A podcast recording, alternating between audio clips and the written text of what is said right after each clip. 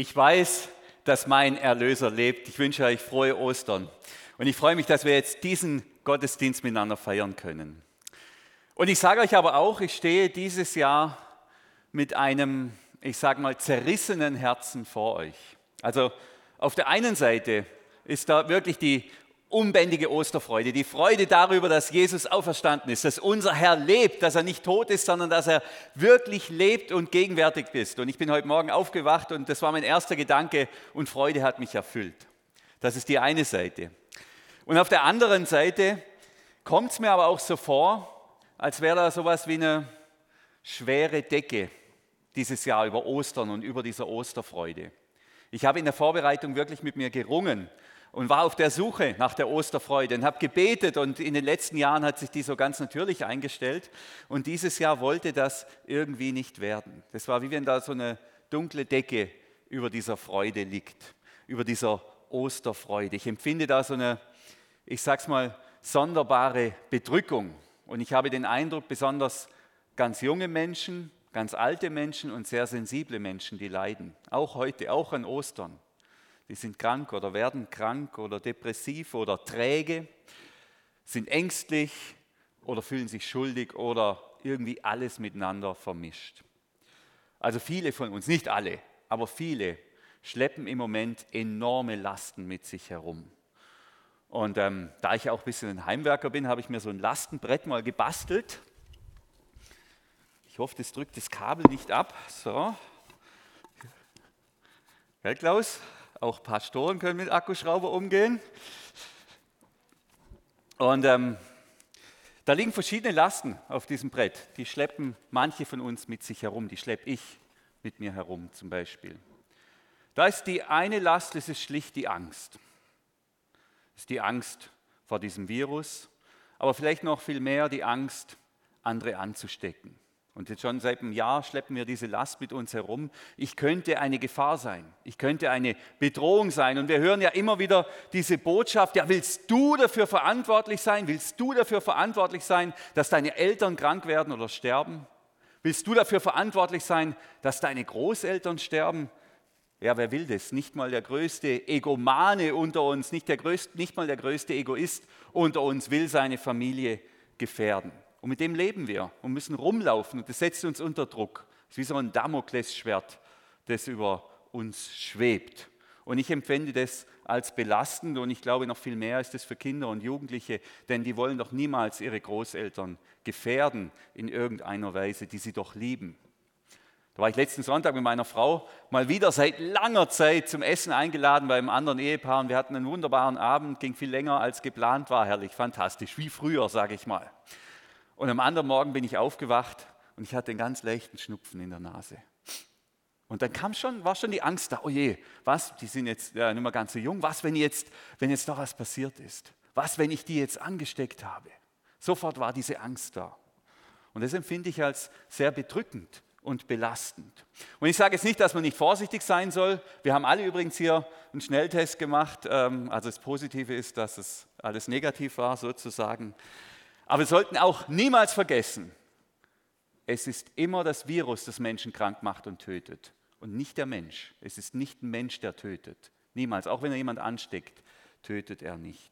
Aber diese Last ist da, die drückt und die drückt und die schleppen wir oder viele von uns gefühlt auch permanent mit sich herum. Dann gibt es aber auch noch andere Lasten. Ähm, Last der Schuld und der Schuldgefühle. Ähm, neben der Corona-Krise haben wir auch noch eine andere Krise, die Klimakrise ähm, die ist sehr real und da müssen wir was machen. Ich glaube, das ist uns allen inzwischen bewusst. Wir lesen und hören ja fast tagtäglich nichts anderes. Und ich weiß auch, das geht hier nicht allen gleich.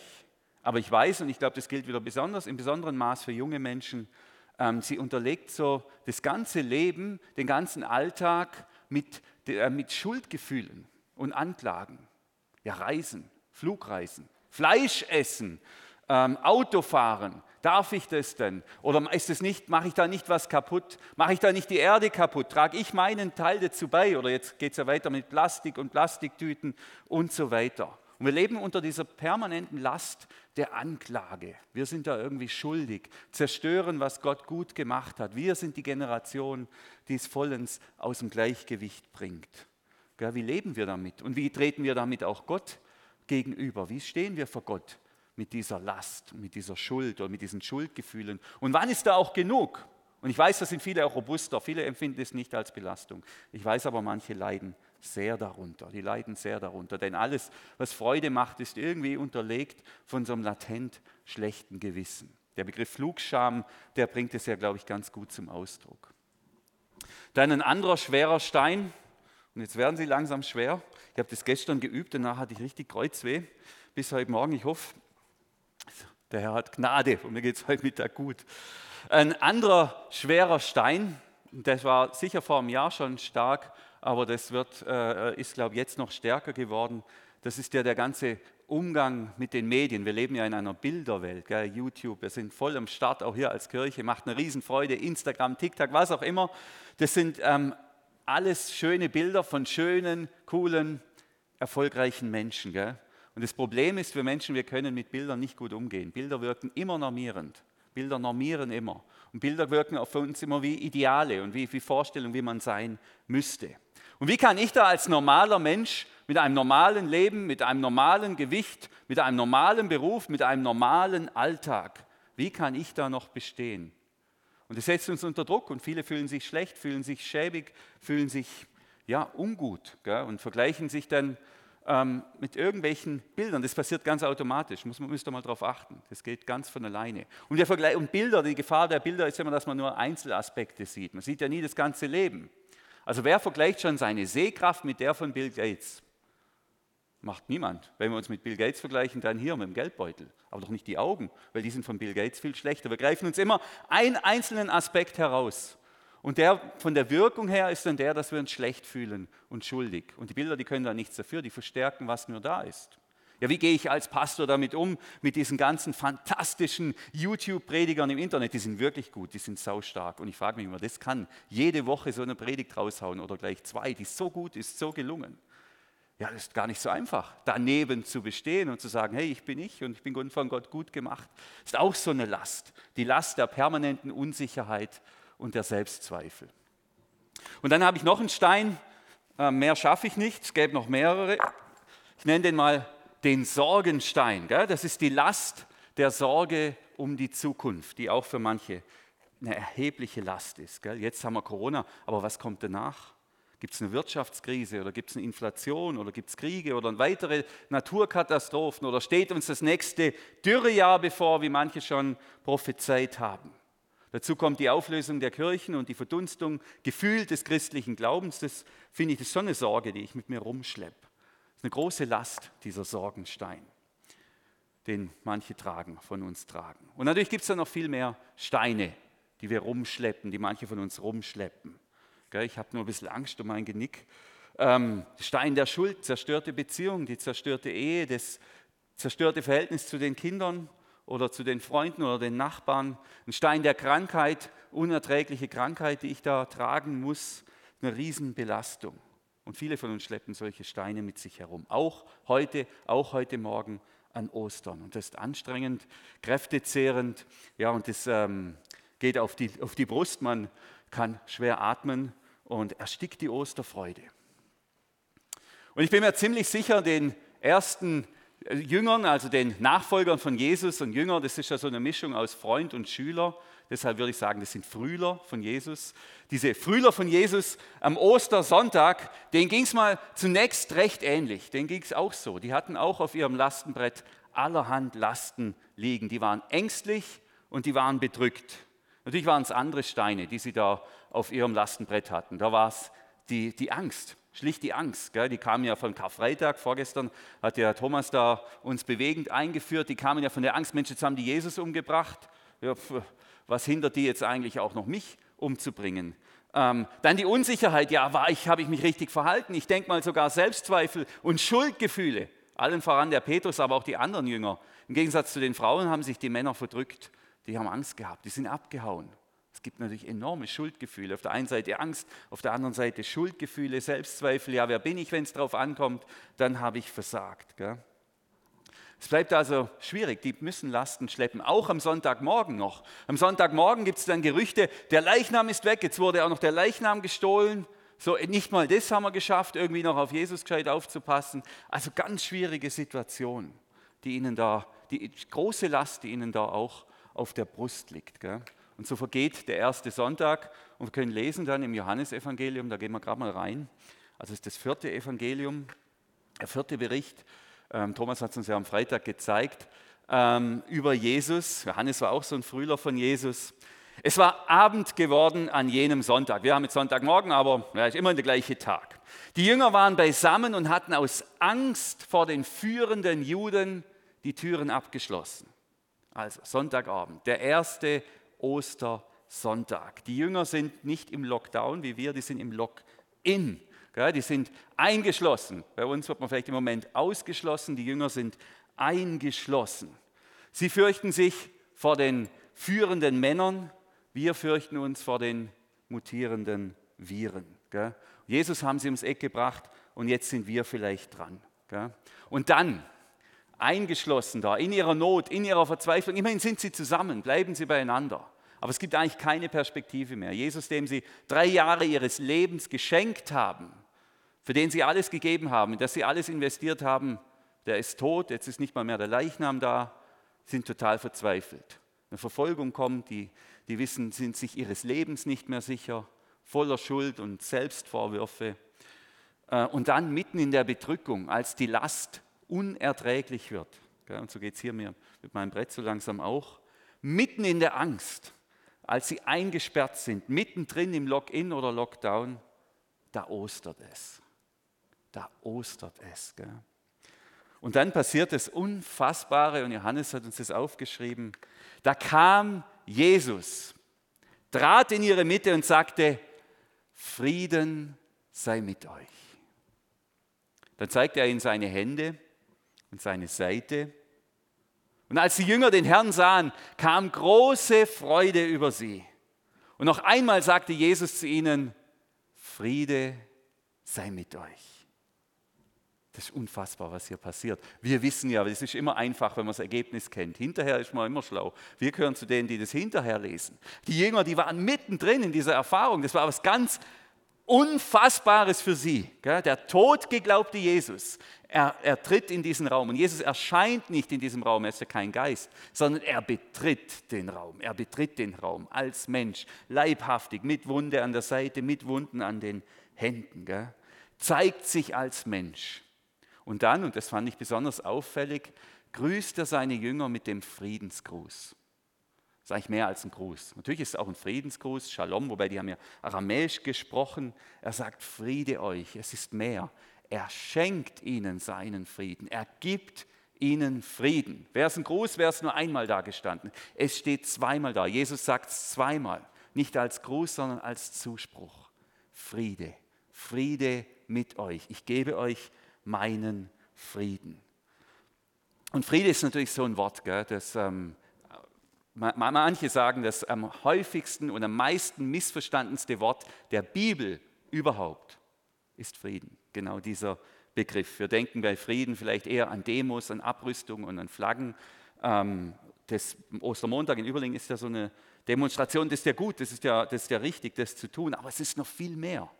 Es ist noch viel mehr. Es hat noch eine tiefere Dimension, dieser Friede. Und er hat auch mit mir zu tun. Vor allem der Friede, den Jesus, und jetzt ist wichtig, der Auferstandene seinen Jüngern bringt. Und es sind übrigens hier nicht die Apostel versammelt. Apostel wären die zwölf Frühler, die mit Jesus unterwegs waren, sondern die Jünger, und damit sind wir eingeschlossen. Jesus bringt uns seinen Frieden. Und zwar der Auferstandene. Die wussten ja gar nicht, wie ist der drauf Jetzt haben die den ja im Stich gelassen. Und dann, ist, und dann steht er plötzlich da vor ihnen. Da kann man auch Angst bekommen. Ja, vielleicht rächt er sich jetzt, vielleicht kommt jetzt die Abrechnung. So richtig bewährt haben wir uns ja gar nicht in der Not, als Jesus hier gekreuzigt wurde.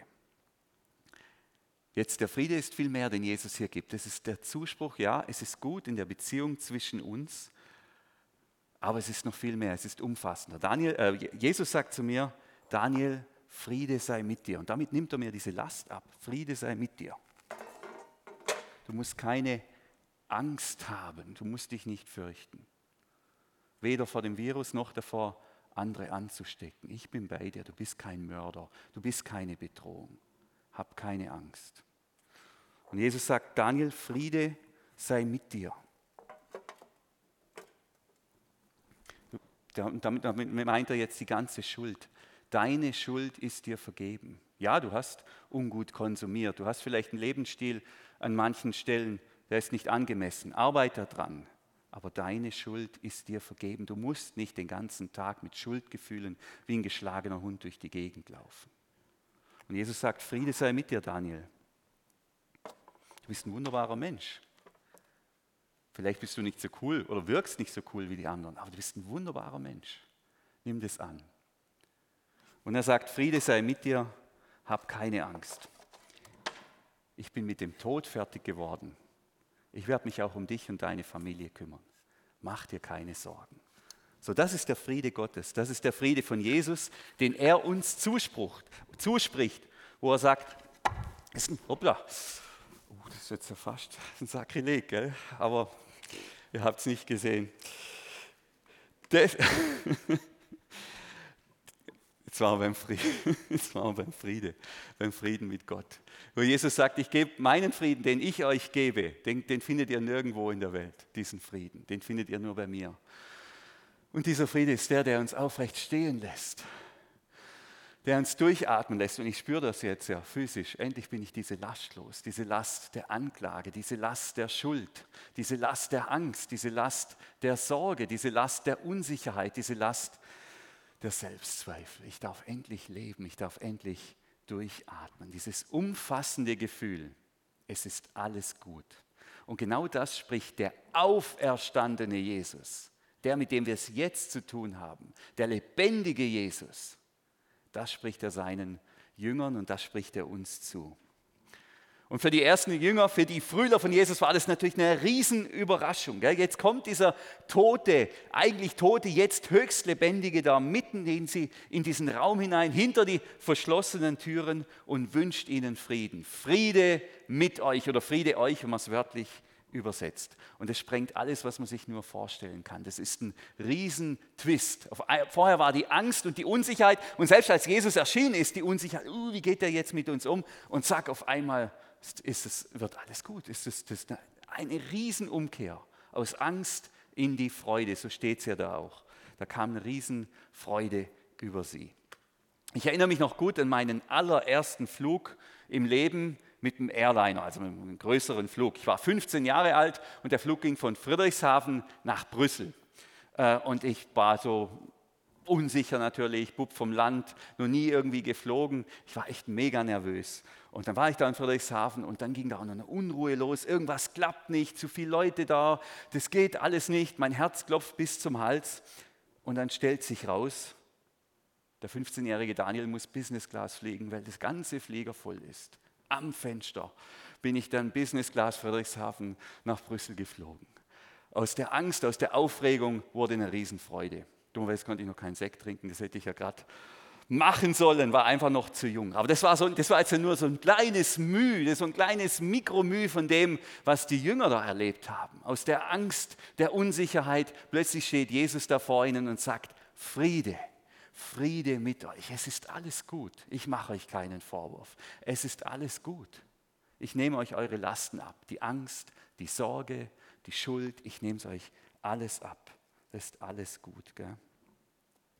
Und darauf unbändige Freude, unbändige Freude auf diese Erkenntnis. Und meine Sehnsucht, mein Wunsch, und das war auch mein Gebet jetzt in der, in der Vorbereitung, ist, dass wir heute Morgen diese Sonntagabenderfahrung der allerersten Jünger machen. Dass Jesus uns begegnet und dass er mitten hineinkommt in den Raum der Angst, in unseren Lock-in, Lockdown, wie auch immer wir das bezeichnen wollen, in unsere Unsicherheit und auch in diesen ganzen Anklage und Selbstvorwürfe, dass er uns mitten hineinkommt und dass er uns anrührt und begegnet und uns zuspricht, und zwar jedem Einzelnen von uns, Friede sei mit dir. Friede sei mit dir. Du musst keine Lasten mehr mit dir herumschleppen. Friede sei mit dir. Das wünsche ich mir, dass das passiert. Davon träume ich, aber das kann man natürlich nicht machen. Und dazu gibt es ja noch ein weiteres Problem. Wir können nicht einfach diese Jüngererfahrung wiederholen, einfach Bibel nachspielen. Das geht auch deshalb nicht, weil Jesus schlicht und ergreifend nicht mehr auf der Erde rumbrennt, sage ich mal. Der ist nicht mehr physisch, leibhaftig auf der Erde. Der ist nicht mehr in, in Menschengestalt hier unterwegs. Einiger Zeit nach der Auferstehung kommt der Himmelfahrt, das ist ja dann der nächste Feiertag, der uns schon erwartet. Und da erinnern wir uns daran, dass Jesus diese, physisch diese Welt verlassen hat und in die Welt Gottes eingetreten ist. Jetzt, wer in der Welt Gottes ist, der kann überall gleichzeitig sein, auch in der materiellen Welt. Aber wer nur in der materiellen Welt ist, kann eben nicht in Gottes Welt sein. Das heißt, Jesus ist schon gegenwärtig, aber eben nicht physisch. Nicht physisch. Darauf warten wir. Das Versprechen ist, er wird wiederkommen und dann können wir ihn sogar umarmen, dann können wir ihn sogar berühren. Und wer mich kennt, der weiß, ich bin ja eigentlich kein Nähemensch, aber diese Umarmung, Jesus mal zu berühren, das wird, glaube ich, fast noch krasser, wie das ist, wenn ich meine Frau umarme. Das wird, glaube ich, noch mal krasser. Und darauf freue ich mich. Aber noch im Moment ist es nicht möglich. Jesus ist nicht körperlich auf der Erde. Und trotzdem ist Jesus höchst lebendig. Das ist genau das, was wir feiern. Jesus zeigt sich auch Menschen dann später in der Bibel. Paulus zum Beispiel in Form von einem hellen Licht. Johannes, einer der Jünger, ähm, der hat Visionen, der hat Träume und, und Visionen, in denen, ihm, in denen er Jesus sieht, der, der vor ihm steht. Andere haben Eindrücke und Impulse. Und ich kenne das jetzt aus meinem Leben manchmal, und das kann ich auch nicht machen, das kann ich nicht produzieren, aber manchmal, wenn ich bete und wenn ich da sitze und versuche auf Jesus mich auszurichten, dann spüre ich einen ganz, ganz, ganz tiefen inneren Frieden. Einen ganz tiefen inneren Frieden, wo ich weiß, der kommt nicht aus mir. Der kommt nicht aus mir. Und ich weiß, ah, es ist gut. Es ist gut. Und dann meine ich ja, das sind die Momente, wo ich, wo ich Jesus, wo ich Jesus Christus, wo ich ihn erlebe, wo er gegenwärtig ist, wo ich ihn spüren und erfahren kann. Und manchmal bekomme ich auch Impulse, wo ich genau weiß, die kommen auch nicht aus mir. Impulse oder zum Beispiel, na, ich erzähle es jetzt nicht, einfach Impulse, wo ich weiß, nee, die, die sind jetzt nicht aus mir. Die, die kommen von woanders. Und ich meine, dann ist, das sind auch diese Momente, wo mir Jesus Christus, der Lebendige, begegnet. Was ich damit sagen will, ja, ich träume davon, dass Jesus uns heute begegnet und dass wir das erleben, was die Jünger erlebt haben, dass er uns seinen Frieden zuspricht.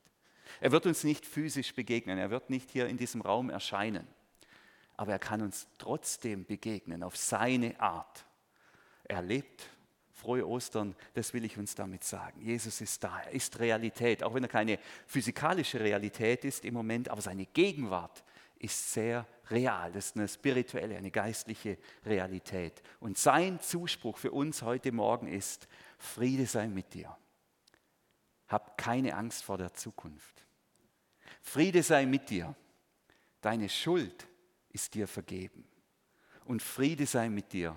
Du bist ein wertvoller und ein geliebter Mensch. Bei allem Versagen und bei allen Schwierigkeiten.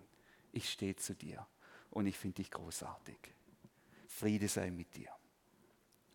Das ist die Begegnung, die die Jünger machen, die die Frühler von Jesus machen. Und die Wirkung ist enorm. Aus Angst wird Freude. Und aus verängstigsten Menschen, die sich irgendwo einsperren und einschließen, wird eine Gruppe jubelnder und lachender und fröhlicher Menschen. Freude, große Freude. Endlich ist die Last weg. Es ist gut. Es ist gut mit Gott. Es ist gut mit uns. Und Jesus lebt. Ja, und er hat sogar den Tod überwunden. Er hat den Tod überwunden. Und die Jünger, die, ich denke, die ahnen, dass es hier ganz, ganz neue Perspektiven gibt für das Leben, für ihre Zukunft, für das Leben nach dem Leben. Wenn ihr Jesus, wenn der untötbar ist, wenn der sogar das Leben, ähm, den Tod überwinden kann, wenn man den auch nicht einsperren kann in ein Gefängnis, dann ist der sowieso unbesiegbar. Und wenn der unbesiegbar ist, ja, dann kann der auch mich vom Tod ins Leben führen. Ich denke, das dämmert Ihnen alles da, was das alles mit sich bringt jetzt, diese Begegnung. Und dann geht eine riesen Euphorie los. Und vielleicht holt einer doch noch irgendwo einen Sekt oder einen Wein, der noch im Eck gestanden ist vom Passamal. Weil jetzt, ja, wir haben ja was zu feiern. Und in der Euphorie, so denke ich mir, beginnen sie sogar Witze zu erzählen. Gell? Und einer erzählt von einem deutschen Ehepaar, das in Jerusalem Urlaub gemacht hat. Gemeinsam, so ein Ehepaar, so zwischen 50 und 60, waren da in Israel im Urlaub, in Jerusalem im Hotel. Und jetzt stirbt die Frau dummerweise im Hotel auf der Reise in Jerusalem. Das hat der Mann natürlich ein Riesenproblem. Seine tote Frau, er im Hotel in Jerusalem auf der Israelreise, was soll er machen? Muss er zum Bestatter gehen? Muss er sich beraten lassen? Was soll ich da machen? Gell? Ähm, und er geht zu so einem Bestatter vor Ort in Jerusalem ähm, und sagt, ja, meine Frau ist gestorben, Arzt war da, da kann man nichts mehr machen. Ähm, und der Bestatter sagt ihm, ja, mein Beileid, du hast zwei Möglichkeiten. Sie haben zwei Möglichkeiten. Sie, die eine wäre die Überführung nach Deutschland, kostet 10.000 Euro. Und die andere wäre, dass Sie Ihre Frau direkt hier vor Ort in Jerusalem bestatten, kostet 2.000 Euro. Der Mann sagt, okay, muss ich mir überlegen, muss ich mir überlegen. Geht raus, trinkt einen Kaffee, denkt nach, kommt wieder zurück und geht zu dem Bestatter und sagt, ich habe es mir überlegt, also ich nehme die Überführung nach Deutschland. Und der Bestatter ist fast ein bisschen beleidigt, irritiert und sagt, hallo, viele Menschen wollen hier in Jerusalem bestattet werden. Das ist für manche das Lebensziel, das Größte, hier bestattet zu werden. Das ist ein Privileg, außerdem ist es viel billiger. Warum, warum wollen Sie das nicht? Dann sagt der Mann zu dem Bestatter, wissen Sie, ich habe ein Gerücht gehört, dass hier in Jerusalem ein Mann beerdigt wurde, der am dritten Tag auferstanden ist. Und dieses Risiko ist mir definitiv zu groß. Ich nehme die Überführung. Und die Jünger lachen laut. Nicht so wie ihr, die lachen laut und freuen sich. Gell? Jesus lebt. Dem Leben gehört die Zukunft. Von nun an sind alle Toten bedroht. Die sind bedroht in ihrer Existenz, die sind bedroht in ihrem Tod. Es könnte nämlich sein, dass sie wieder ins Leben zurückkommen, dass diese Lebenskraft von Jesus auch die anderen Toten wieder aus dem Tod ins Leben reicht, reißt. Reißt, ja, so rum. Das ist das Große, was passiert ist dann auf, an, an Ostern, dass wir feiern. Und dann beginnt was ganz Neues, was ganz Großartiges. Und Jesus steht hier noch bei seinen Jüngern, wünscht ihnen Friede, Friede, zeigt ihnen da äh, äh, seine Wunden, aber dabei bleibt es nicht, sondern ähm, es geht so weiter, dass Jesus ähm, zu seinen Jüngern hier sagt, zu seinen Schülern und Freunden, zu seinen Frühlern, wie der Vater mich gesandt hat, so sende ich euch. Und dann, dann hauchte er sie an. Empfangt den Heiligen Geist. Denkt mal, hä? Jetzt die bisschen Bibelbeschlageneren, die sagen alle, da fällt ja alles zusammen. Missionsbefehl, ähm, Pfingsten kommt ja da auch noch vor, alles. Bei Johannes hat alles in eins gepackt, der war da sehr effizient. Der hat ja auch nur ein Evangelium geschrieben, alles rein. Gell? Also, nochmal, wie der Vater mich gesandt hat, sagt Jesus, zu den Jüngern, die hier noch gar nicht fassen können, was hier los ist, die nur diese Freude spüren, der lebt, der lebt und sagt Jesus, so wie ich gesandt bin, so sende ich euch. Ihr habt einen Job, geht in diese Welt, ihr habt was zu tun. Und dann hauchte er sie an und sagt, empfangt den Heiligen Geist. Also er schenkt ihnen den Heiligen Geist. Ich kann fragen, was passiert hier? Was passiert hier? Und da müssen wir, gehen wir jetzt mal ganz zurück an den Anfang der Bibel, ins erste Buch Mose Kapitel 2, der Schöpfungsbericht, der alles erklärt, der alles erklärt. Auch diese Szene, gell? da geht es um die Erschaffung vom Mensch. Da nahm Gott, der Herr, Staub von der Erde, formte daraus den Menschen und blies ihm den Lebensatem in die Nase. Und so wurde der Mensch ein lebendes Wesen. Also was passiert hier? Der Atem Gottes macht lebendig. Und indem Jesus seine Jünger anhaucht, was sagt Jesus damit? Er sagt, ich bin Gott. Ich bin nicht nur irgendwer, ich bin Gott. Und ich schenke euch neues Leben. Ich schenke euch ein neues Leben. Ich schenke euch Lebensenergie, ich schenke euch den Heiligen Geist, damit ihr auch in der Lage seid zu gehen. Gell? Jetzt weiß ich natürlich, dass eins gerade ganz schwierig sind, auch wenn es in der Bibel ist, das sind Atembilder. Also alle Arten von Anhauchen, Anhusten, die sind ja gerade fast gemeingefährlich. Gell? Das ist fast schon ein Verbrechen. Und darum bin ich mir nicht sicher, ob das so eine Freude bei euch auslöst, dieses Bild von Jesus, der da seine Jünger anhaucht. Und dann hatte ich eine Vision. Vielleicht war es auch nur ein Wunschtraum. Ähm, vom neuen Livibus oder vielleicht auch vom neuen äh, Pastorendienstfahrzeug auf der Livi. Ich zeige es euch mal, könnt ihr es erkennen. Ihr seht es hier, so ein Tesla. Und es geht jetzt gar nicht so sehr um das Auto, sondern um den Supercharger, der da vorne, da vorne steht. Wer das kennt, an der Autobahn, da gibt es zum Beispiel da bei Rottweil, gibt es so eine Station. Ich weiß nicht, wie viele Watt da in der Sekunde da reingeblasen werden, aber an, in diesem Supercharger, da kriegt der, das Auto seine volle Power. Eine Kaffeepause und das Auto hat wieder volle Power, hat wieder volle Kraft. Einmal voll tanken, einmal auffüllen. Und ähm, das ist genau das, was Jesus hier macht. Supercharging bei seinen Jüngern. Der lädt sie voll auf, der gibt ihnen die volle Kraft, der gibt ihnen die volle Power, die, den maximalen Lebensdampf, die maximale Lebensenergie, Volldampf, volle Kraft. Und er macht es nicht nur, damit es den Jüngern gut geht und damit sie sich wohlfühlen und damit sie zu ihrer Freude jetzt auch noch eine, eine überschwängliche Lebensenergie haben, sondern er tut es, weil er sagt, Leute, ich bin gesandt und so schicke ich euch jetzt. Ihr habt den Frieden empfangen, euch habe ich meinen Frieden gegeben und jetzt ist es an euch, diesen Frieden weiterzugeben. Und dann geht es interessant, äh, interessanterweise so, so weiter, dann sagt Jesus, wenn ihr jemand die Vergebung seiner Schuld zusprecht, ist die Schuld auch von Gott vergeben. Und wenn ihr die Vergebung verweigert, bleibt die Schuld bestehen. Also was sagt Jesus hier? Er sagt, ihr, meine Jünger, ihr, die wir heute hier so versammelt sind, ihr bekommt die volle Power. Ihr werdet super gecharged mit der ganzen Kraft. Gleichzeitig aber seid ihr berufen, seid ihr gesandt, so wie ich gesandt bin, zu den Menschen. Und ihr seid gesandt, um was zu tun? Um diesen Frieden weiterzugeben. Ihr seid gesandt, Lasten abzunehmen, den Menschen um euch herum Lasten abzunehmen. Wenn ihr vergebt, wenn ihr Vergebung zusprecht, dann vergibt Gott. Und wenn ihr es nicht tut, tut es auch Gott nicht. Tut es auch Gott nicht. Was für eine gewaltige Vollmacht. Und so endet der Besuch von Jesus bei seinen Jüngern. Und jedes Mal, wenn ich die Geschichte lese, hilft sie mir noch mehr, den Frieden zu erleben und diesen Frieden zu spüren aus der Angst und aus der Bedrückung in die Freude zu kommen. Friede mit euch. Und Jesus sagt, so wie der Vater mich gesandt hat, so sende ich euch. Und zwar wer? Die Jünger, die mit Jesus unterwegs sind. Nicht alle Menschen, sondern alle, die mit Jesus unterwegs sind, die, die, zu Jesus sagen, du bist mein Herr, du bist mein Gott, das haben wir jetzt auch gelernt, du bist mein König, ich gehe mit dir, ich lebe mit dir, ich lebe für dich. Diese Menschen, wer da dazugehört, von uns, von euch da draußen, ähm, wir sind gesandt zu den Menschen. Denn gerade, und ich würde es mal gerne im Domi illustrieren, und es hat auch hier nichts ähm, Persönliches, dass ich denke, Domi wäre ein besonders bedrückter Mensch oder irgendwas, aber wir sind ja beide jetzt hier getestet, dürfen uns auch nahe kommen. So. Außerdem ist er jung und belastbar. Darum habe ich jetzt noch, das habe ich ihm aber nicht gesagt, nochmal vier Steine. Nein, im Moment gibt es viele Menschen, die bedrückt sind, die belastet sind. Und wir kennen Jesus und wir erleben, dass er uns zuspricht, Friede mit dir. Wir erleben, dass er uns unsere Lasten abnimmt. Und so sendet uns Jesus, das auch weiterzugeben und das auch anderen Menschen zuzusprechen und ihnen zu sagen, Domi, Jesus, der Auferstandene, spricht dir zu, Friede sei mit dir. Deine Schuld ist dir vergeben.